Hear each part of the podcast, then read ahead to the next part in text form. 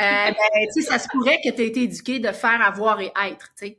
Alors moi, quand je suis tombée euh, dans le post-traumatique, j'avais l'air forte quand j'ai eu le premier cancer, mais j'avais un bagage rempli de stock. J'ai dit, écoute, j'ai, j'ai pas eu le choix. J'ai été sept ans en post-traumatique sévère, euh, réapprendre à bouger ma tête, réapprendre à me bouger, à, euh, puis j'ai encore des séquelles à vie, mais, mais somme toute, j'ai compris que la seule chose qui me restait, c'est mon savoir-être, puis de respirer.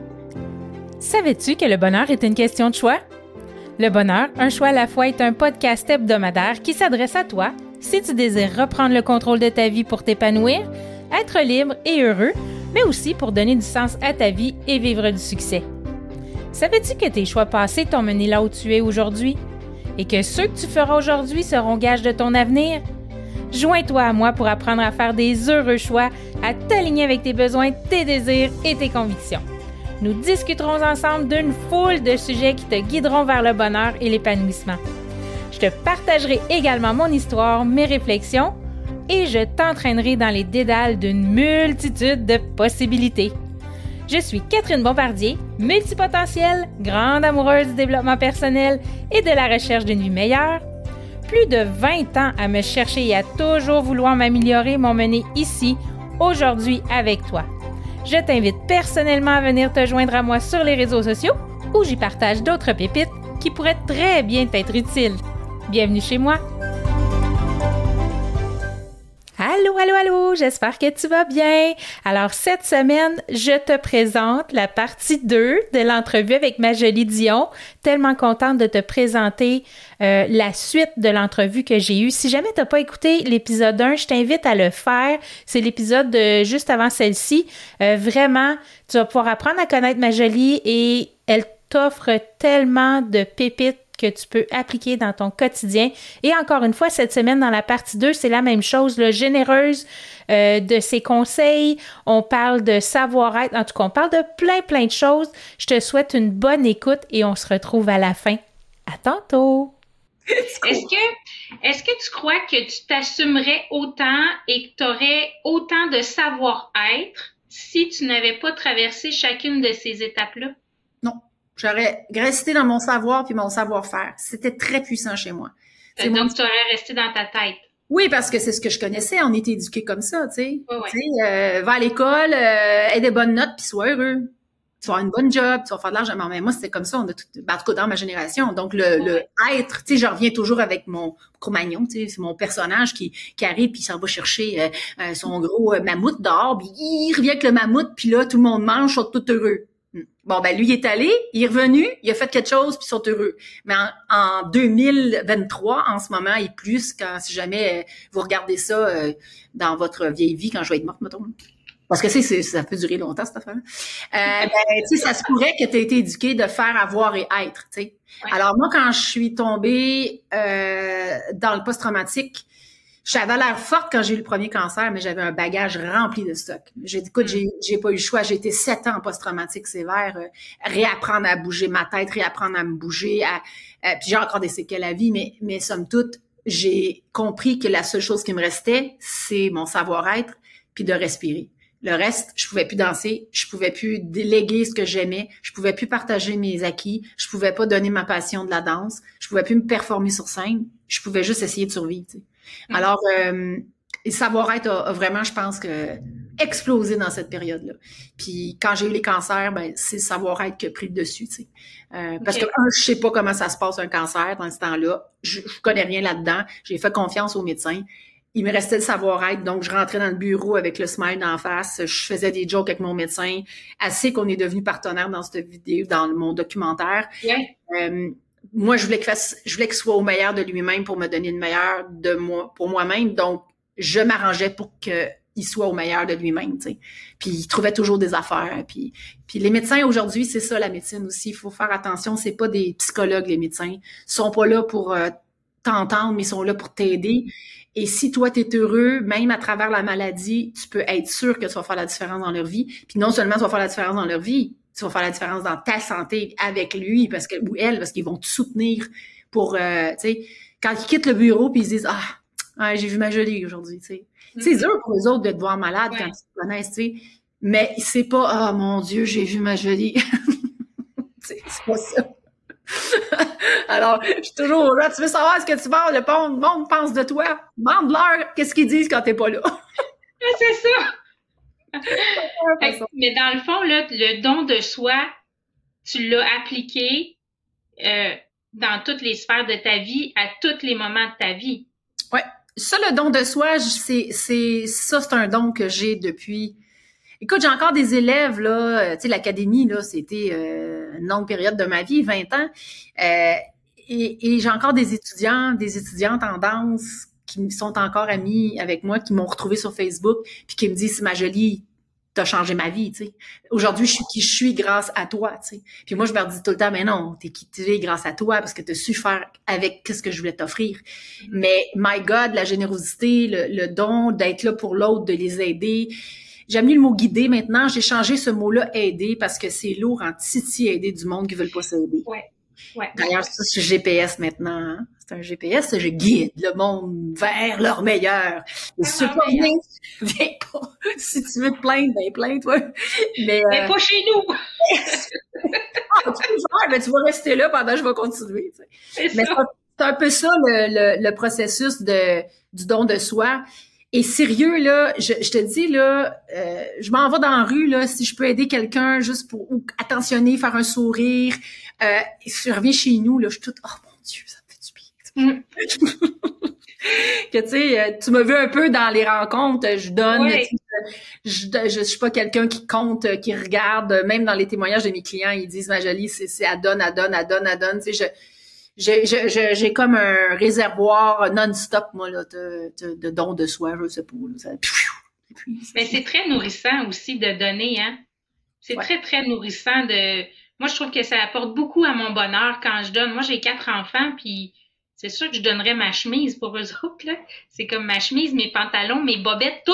tout, tout, tout. Mais pas juste à eux. J'aime ça rendre service, j'aime ça faire plaisir. Puis le don de soi fait partie du savoir-être.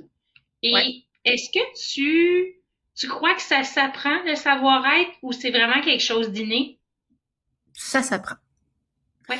Il y, a, il y a des choses que dans le savoir-être qui sont euh, d'emblée euh, en nous. Exemple, le charisme. Hmm. Quelqu'un qui est charismatique, il, ça, ça, fait partie de son ADN. Il est charismatique. Ça se travaille pas. Il est charismatique, ça se travaille pas vraiment. C'est pas quelque chose, tu te lèves le matin, non, ça fait partie de toi. C'est ça que tu es. Bon. Par contre, je te donne un exemple, le savoir-être, ça peut être aussi basé sur la confiance en soi. Puis la confiance en soi ou l'estime de soi, ça se développe. Donc, en théorie, le savoir-être, c'est comment apprendre à mettre en avant-plan l'authenticité que tu es. Et l'authenticité, c'est unique en soi. Tout le monde est authentique. Oui. Tout le monde a quelque chose d'authentique en eux. Là. Que ça soit peut-être pas comme l'autre, mais tu es authentique. Donc, toi, c'est quoi, mettons, une partie de toi qui sera authentique? Quel, quel mettons, là, qui est vraiment authentique à toi? Authentique à moi, euh, la connexion avec les gens. Bon, ben ça, ça, s'achète pas, là. Ça s'achète pas, là. Tu sais, ce que je veux dire, c'est que c'est quelque chose que tu as inné chez toi dans ton savoir-être. Mais quelque chose que tu aurais pu développer en ton savoir-être. Mon Dieu, bonne question. tu me prends au dépourvu. Qu'est-ce que j'ai développé dans mon savoir-être? Tabarouette. Je suis même pas capable de te répondre. Je sais pas. Je sais pas quoi te dire. Est-ce que tu n'étais pas quelqu'un de timide, toi, quand tu étais petite? Ah oui, ben oui, surtout, euh, oui, oui. Et surtout avec les, les garçons, hein, parce que moi, j'allais au centre d'achat, tu sais, on se tenait dans un centre d'achat à l'époque, là. Puis, il y avait un groupe de gars, j'étais avec ma gang de filles, puis je m'arrangeais pour passer comme l'autre bord de l'allée complètement pour pas que je sois vue puis pour pas que tu sais qu'il me regarde là. Fait que ouais. Ben, tu vois, la timidité, c'est le feeling que j'ai eu, là, mais la timidité fait partie aussi de quand tu arrives à transcender ça vers, vers l'avancement vers les autres. Ben, ça fait partie d'une partie du savoir-être que tu as transcendé, que tu as amené plus loin. Grâce à ça, parce que c'est pour ça qu'on est né avec, un, oui, un côté authentique comme la couleur de nos yeux, comme, comme ce qu'on est, mais tout se développe dans la vie. Et quand on est basé, c'est pour ça que je donne dans le livre, entre autres, l'exercice des trois savoirs, le savoir, savoir-faire, savoir-être, euh, pour être capable de voir dans quoi tu t'amuses le plus. Si tu es dans ce gros savoir tout le temps, tu toujours en train de prendre des formations, puis tu sais, puis tu sais, mais tu fais jamais rien avec, Ce serait peut-être le temps de commencer à ajouter un peu dans ton savoir-faire, qui est dans la pratique. Puis là, tu commences à pratiquer, puis là, tu commences à en mettre un peu plus. Ça, c'est super. Mais un coup que maintenant, ça c'est fait, c'est ton savoir-être qui a l'air de quoi? Ton savoir-être, c'est ton attitude. C'est comment tu es dans différentes situations. Que si tu ne mets jamais en contribution ton savoir-être dans ton entourage ou que tu le mets pas en avant-plan, ce qui arrive beaucoup avec les médecins, pourquoi je dis ça? Les anciens médecins. Là, là, allô, les amis médecins, prenez-les pas personnels. Mais je trouve que la nouvelle génération des entrepreneurs, les nouvelles générations des médecins, tabarnouche, on en savoir-être. Et ça me fait capoter. Moi, je, te dis, je vais avoir plein de médecins qui vont venir à mes podcasts, là. dentistes, chirurgiens, parce que anesthésistes, ah non, écoute, ça sont même là comme l'humain avant tout. Puis là, t'es comme, voyons donc. Écoute, c'est vraiment extraordinaire. Puis je parlais avec une dentiste qui me disait, euh, docteur euh, Robert, s'appelle, que j'adore, elle me disait, dit, posé la question, je voulais qu'elle vienne dans mon podcast éventuellement. Puis elle me disait que dans, dans les études aujourd'hui, au niveau de, de, la médecine, ils traitent beaucoup sur l'humain, plus qu'avant.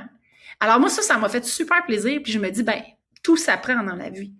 Sais, ton savoir-être, ça s'apprend. Il y a des choses innées, comme je te dis, mais il y a beaucoup de choses que tu peux développer euh, qui peuvent mettre en aplat. La gratitude, être euh, être attentionné à l'autre, l'écoute active, d'être là pour l'autre, euh, d'être empathique. Ça se travaille. C'est pas tout le monde, mais ça, se travaille quand même.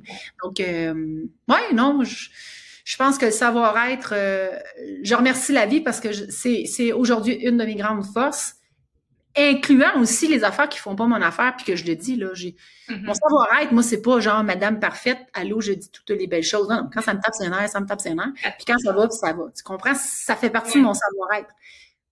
Je veux dire, c'est ça l'authenticité. Il y en a qui me mm. trouvent rough, il y en a qui me trouvent drôle, il y en a qui me trouvent fun, il y en a qui m'aiment, mais m'aiment pas. On va rien faire avec ça. Mais ben non, c'est ça exactement. Tu, parlais que les, les, médecins, la médecine, peu importe, dentiste, sont plus axés sur l'humain.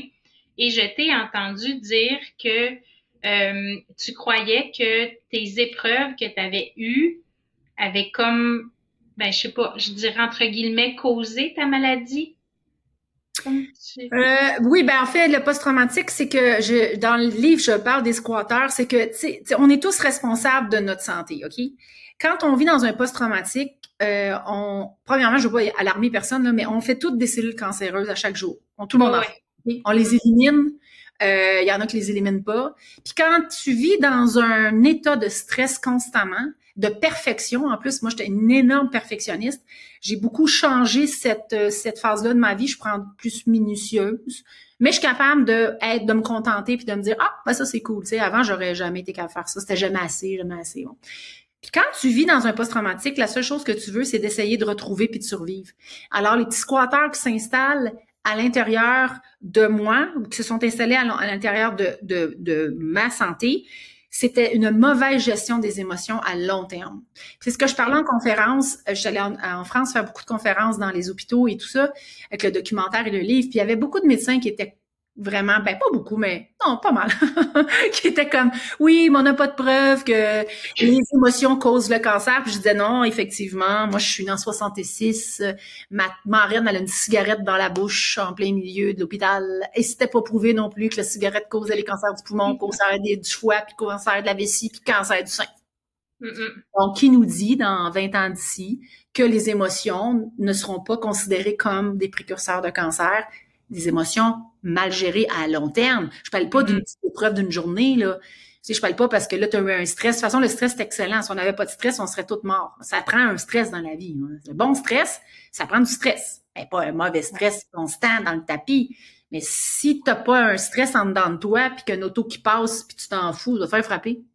Ça, te prend, ça te prend ça qui t'allume. Cependant, à long terme, des émotions mal gérées à long terme, que tu que mouf, que mouf, que tu gardes en dedans après un an, deux ans, trois ans, quatre ans, cinq ans, ça se pourrait que ça soit un précurseur de cancer ou de maladie. Puis je le dis parce que moi, j'avais pas dans ma famille aucun cancer. Donc, euh, ils ne pouvaient pas me dire, les médecins, pourquoi j'avais un cancer. Je fumais pas. J'ai pas pris à pilule contraceptive. J'ai eu un enfant. Euh, je m'entraînais, je mange bien. Euh, je dis, allô, Bon, ben, si t'as pas été capable de me le dire, est-ce que moi, je peux quand même me laisser une petite porte d'entrée en me disant, Est-ce peux-tu qu'un post-traumatique, quand tu as tout perdu, tu t'es fait battre à mort sur un trottoir, tu as perdu ton, ton procès, tu étais sept ans en post-traumatique à essayer de survivre, à rebâtir tes carrières, rebâtir tes vies. Ça se peut-tu peut-être que ça l'ait comme débalancé mes cellules? Déclenché, ben oui, c'est évident que ça...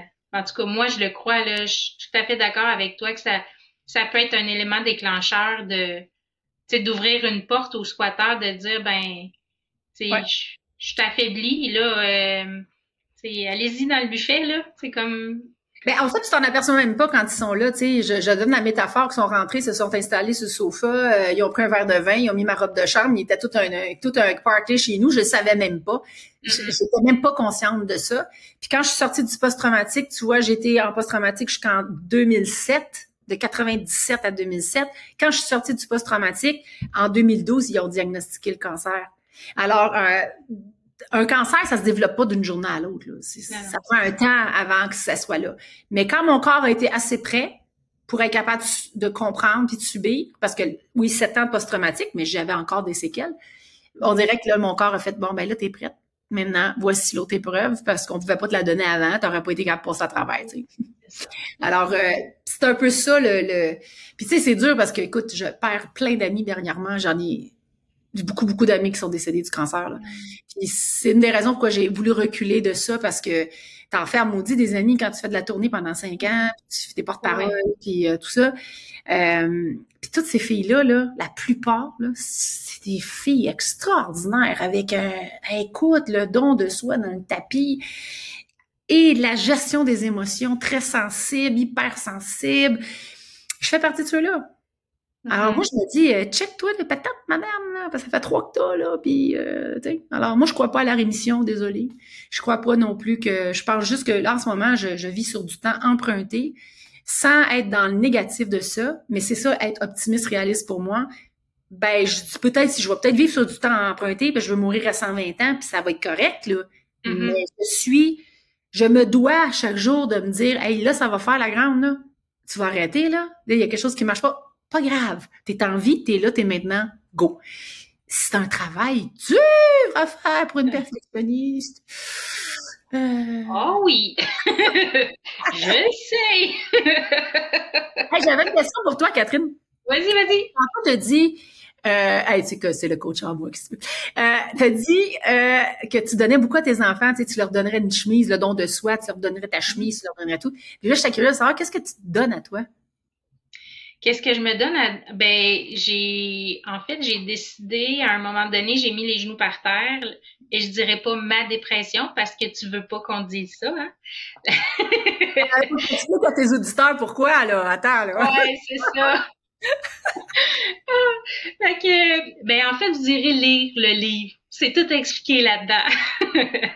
euh, et c'est ça, j'ai mis les genoux par terre, puis j'avais trop donné à tout le monde, je m'étais peinturée dans le coin. Bref, histoire courte, je l'ai déjà raconté à mes auditeurs, mais ça me convenait plus. J'étais secrétaire de direction dans une grosse école secondaire, puis j'ai tout laissé tomber, dire c'est quoi que je veux, moi, moi je veux être libre dans la vie.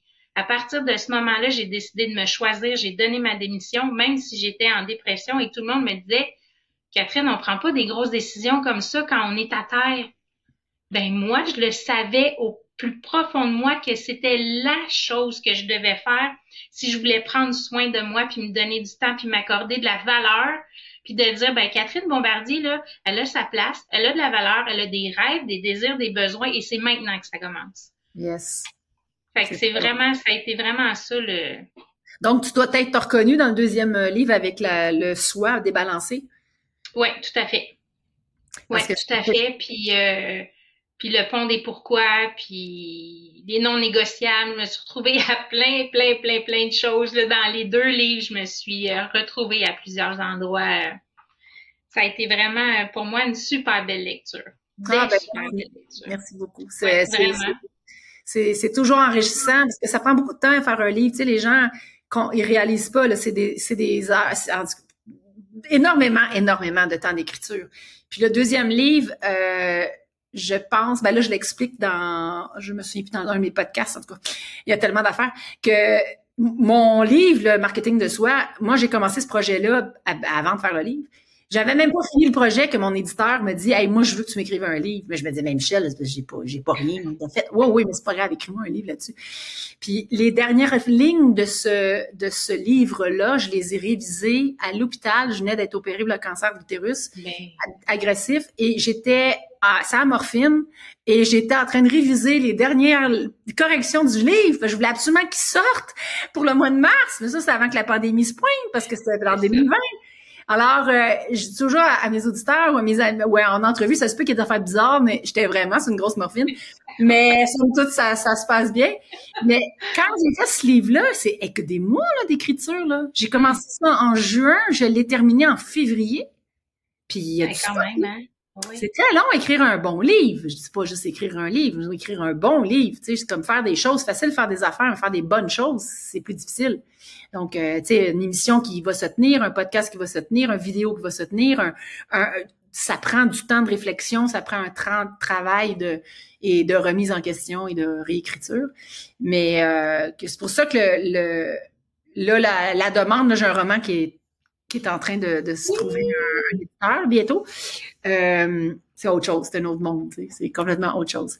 Mais je suis contente que tu aies pris le temps de lire, puis tu étais super bien préparée, puis ça, ça me touche et ça m'honore beaucoup parce que tu as un grand mm. respect en fait de, du travail des autres et ça c'est euh, c'est tout à ton avantage. Euh. Ah, t'es fine, merci. Mm-hmm. euh, J'avais pour toi, on sait, je m'en vais un petit peu, je reviens dans notre lignée bonheur un petit peu parce qu'on a échangé sur Facebook, j'avais commenté euh, dans un de, mm-hmm. de, tes publications, j'avais commenté quand on prend soin avec amour et amour, patience et bienveillance, l'être humain peut que fleurir. Ouais. Parce que quand tu as vécu ça la dernière fois en 2020, tu as dû encore prendre soin de toi avec amour, patience, bienveillance, puis prendre le temps de te remonter. Puis c'est qu'est-ce que tu as posé comme geste pour pour vraiment dire la jolie, tu sais, je t'aime, tu sais comme qu'est-ce que qu'est-ce que tu as fait comme pour? Hmm, ben en fait, je te dirais que c'était terrible, ben, j'étais en pandémie hein. Donc moi j'ai ah, été opérée j'ai eu la COVID de l'hôpital. J'ai été, euh, après qu'elle ait opéré, ils m'ont donné un diagnostic de cancer agressif. J'ai commencé la chimio, pas accompagnée, seule. Je faisais aller-retour de mon chalet, je revenais. J'étais six jours, sept jours, complètement sous le cul, là. Très difficile. C'était branché neuf heures de temps. Tu sais, euh, je vois être bien honnête, dans une, des périodes de survie comme ça, euh, c'est pas t'as pas le, le processus dans, de, de, de, de bienveillance. Tu as un processus de chaque journée, tu essayes de passer à travers ta journée. Mais comme je dis, mon coffre était quand même assez euh, rempli. Puis là, me retrouver au chalet, faire un jardin, un potager, quand j'avais de la misère à marcher, écoute, c'était terrible comment je souffrais je me disais non, tu vas faire quelque chose, tu vas faire quelque chose, un potager, je voulais un potager. Mais moi, je suis dans le bois là-bas, là, on s'entend que les chevreuils, les petites bébites et toutes les amies, là.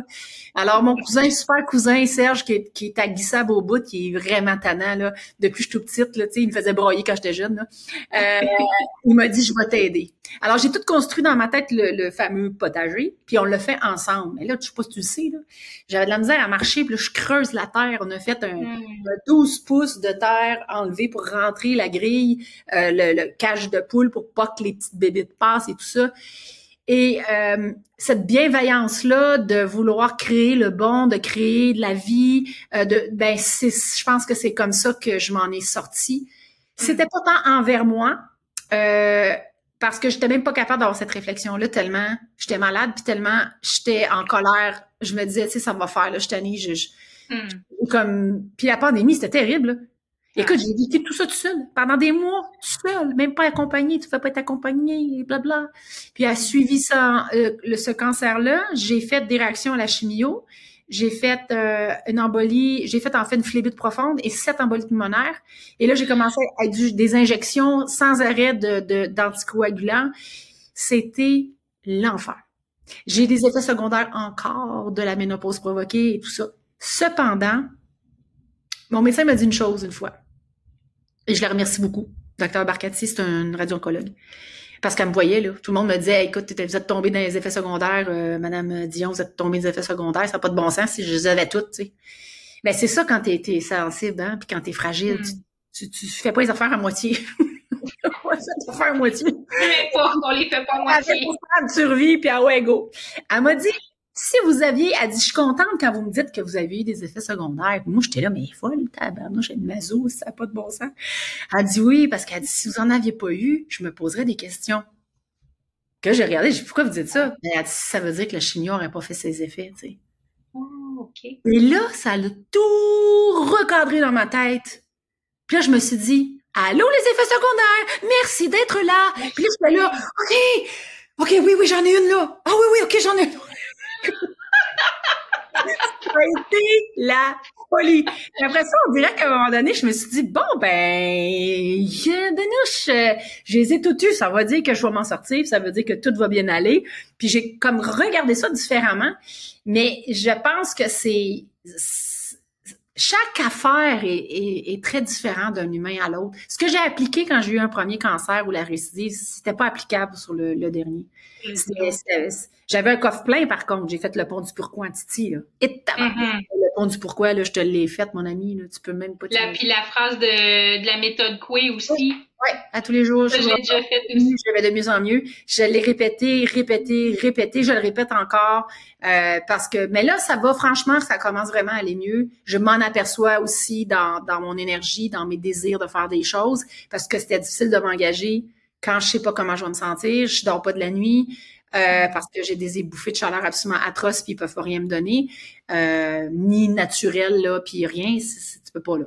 Alors, euh, mais dans les nuits d'insomnie, je me suis dit, ben j'ai un pad à côté, puis quand je me réveillais, je me disais, OK, qu'est-ce qui se passe par la tête? Puis moi, mon inconscient travaille beaucoup, beaucoup entre les deux réveils, entre les deux sommeils. Oh my God, je t'ai épon des affaires d'idées. Tu peux même pas t'imaginer ça. fait que tu vas avoir encore besoin de cette vie pour réaliser tout ça. Ouais, ben c'est pas je peux mourir à 120 ans, j'ai calculé, parce que là, j'ai un plan, un plan à l'âge de 70-75 ans. Là, j'en ai parlé justement dans, dans mon dernier épisode que je veux me partir un genre de pas un bed and breakfast, là, mais j'ai quelque chose en tête là, pour les, les, les célibataires, là, le monde qui vit seul. Là, ouais. Euh, c'est le fun de vivre seul, c'est pas le fun de mourir seul, tu sais. Alors, euh, je me dis au moins que t'es accompagné de gens, puis que t'as du fun, puis ça passe mieux, là, tu sais. Mais, ah, ouais. Lévi, c'est. Ah, tu vas être la future Jeannette Bertrand, je suis certaine. Moi, tu vas être comme Madame Bertrand, 98 ans, qui va sortir un livre. C'est sûr. Ah, Jeannette Bertrand, c'est une de mes. Je, je, suis une fan finie de Jeannette Bertrand. C'était, ben, comme Denise Bombardier qui est décédée, que je connaissais bien aussi. Mais euh, Jeannette Bertrand, c'était une visionnaire. Là. Je veux dire, écoute, elle, écrivait, elle, elle, avait une vision des couples, des choses avant même que ça existe. Elle a dérangé cette femme-là. Je l'admire comme ça a même pas de bon sens. Puis c'est fou. J'ai même jamais eu la chance de la rencontrer. Ah! J'ai jamais eu la chance de pouvoir m'asseoir avec elle puis euh, de tout lui donner mon amour puis euh, puis de dire qu'elle est pas toute seule, tu sais, parce que. Ce serait vraiment une belle rencontre. Ouais, je, vraiment une belle rencontre. C'est une bonne idée, je vais m'y mettre là-dessus. Parce que Madame Bertrand, ouais, demander à l'univers, parce que Madame Bertrand, elle a beaucoup de savoir-être aussi. Ah oui, écoute, c'est une bulle de savoir-être, tu sais. Puis encore, elle a une entrevue, euh, elle me fait rire parce qu'elle dit, à un moment donné, dans une des entrevues, elle dit, ben oui, j'ai du botox dans l'affaire. Voyons donc. Alors que ça pendrait de tout partout, cette affaire-là. Certain, voyons donc. Écoute, oui. Pourquoi s'en passer? Ça l'existe je me dis, elle a aucun tabou. Aucun tabou. C'est bizarre que tu me dises, tu me parles de elle. C'est vraiment très intuitif de ta part parce que je l'ai marqué dans mon livre. C'est quelqu'un que je veux rencontrer. Quand je l'ai vu en entrevue, puis je me dis tout le temps, c'est bizarre que j'ai pas eu la chance de rencontrer cette femme-là, puis je veux la rencontrer. Donc là, je vais, je pense que je vais faire des recherches pour être capable de, ah ouais, ouais de, de, de lui parler, tu sais, pas faire une entrevue, ben, juste d'être à côté d'elle. Comme Ginette Renault aussi, tu sais, Ginette Renault, c'est une femme ah, euh, extraordinaire. J'ai connu aussi il y a longtemps. Dans le temps, je faisais des shows de, de musique. Euh, mais on n'est pas, on n'est pas resté proche, on n'est pas, mais aujourd'hui, je trouve qu'elle a un parcours très inspirant, cette femme-là. Elle a beaucoup, beaucoup changé. Elle, a connecté avec Dieu, mais Dieu pour chacun de nous, c'est, c'est personnel. Il y en a c'est le bonheur, euh, d'autres, mais mm-hmm. elle a comme touché au bonheur beaucoup là en ce moment. Elle est dans cette énergie-là, puis ça apparaît dans son visage. Et écoute, elle a une paix là. Et serein, exact. La sérénité, on, on, le voit, on le remarque, on le ressent. Ouais. Ah ouais, c'est palpable. C'est autant que Ginette peut-être autant que là, euh, mon Dieu, à chaque fois que je la vois, on dirait qu'elle première elle a rejeuni de 100 ans, puis elle est dans cette douceur-là. En fait, elle est dans sa vulnérabilité, chose qu'elle n'a jamais, s'est jamais permis d'être. Parce que elle, était beaucoup sa défensive, parce que c'est une femme excessivement hypersensible.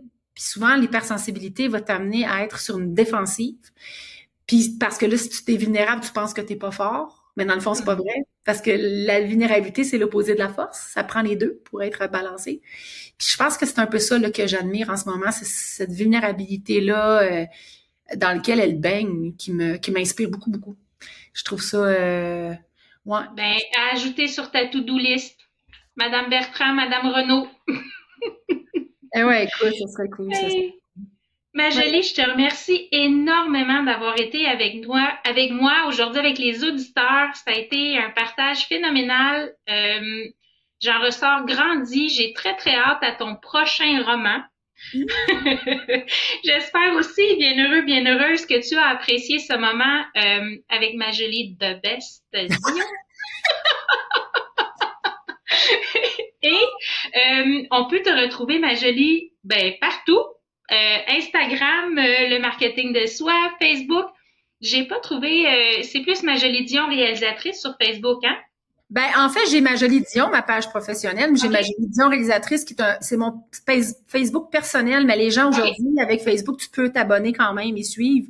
Puis je garde, moi mon Facebook personnel, c'est plus un Facebook, tu sais comme j'ai posté sur mes vacances, des trucs que je mettrais pas sur mon Facebook professionnel. professionnel.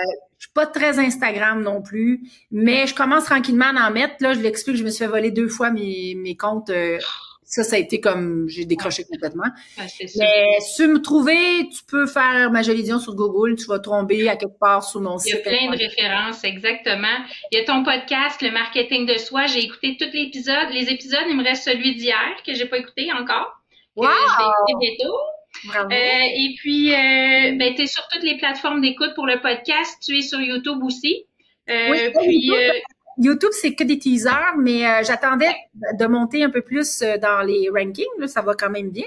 En ce mm-hmm. moment, je suis une deuxième sur Apple Podcast euh, En, sept semaines, donc je trouve ça cool. Ah mais puis là, je vais commencer à publier toutes mes vidéos parce que moi, j'ai tout tourné. Alors, ils vont être accessibles sur ma web télé, comme toi et moi.tv. Ils vont être accessibles sur le site de ma jolie Dion, le marketing de soi et sur YouTube. Donc, tu peux aller voir si tu veux me voir faire des niaiseries tu vois, tu vois. parce qu'il y a beaucoup d'humour avec ma jolie. Il y a beaucoup, beaucoup d'humour. Elle se parle, elle se trouve drôle. Moi, quand j'écoute ces podcasts, je ris souvent, souvent. ouais, moi aussi, en plus, je me réécoute puis je me dis, mon Dieu, ma jolie, qu'est-ce que t'as fait? Ben, moi, ça, je me dis, ben, tu sais, c'est ça que je suis dans la vie tous les jours. Tu me comme ça, euh, je suis exactement comme ça. exactement. Puis il y a aussi tes deux livres qui sont disponibles sur ton site, qui sont disponibles, euh, je les ai vus sur Renaud Bré, je pense qu'ils sont disponibles un petit peu partout. Oui, et en Europe aussi. Donc, en euh, Europe aussi, oui. Le documentaire, allez écouter ça euh, sur comme toi et moi.tv. Son documentaire est disponible là aussi. Alors, tous les liens vont être dans la description. Encore une fois, mille merci. Ça a été un honneur, ma jolie. Ça me fait vraiment plaisir, Catherine. Tu es une, euh, une, belle personne, une humaine que j'aime beaucoup, que je connais pas énormément, mais quand je t'ai rencontrée pour la première fois, j'ai fait ah coup de cœur avec elle. Donc, euh, t'es ma première entrevue que je fais dans le dans le podcast. Alors, je suis très honorée. Puis on va se revoir, c'est sûr qu'on va se revoir. Ouais, parfait. Hey, merci. Bye.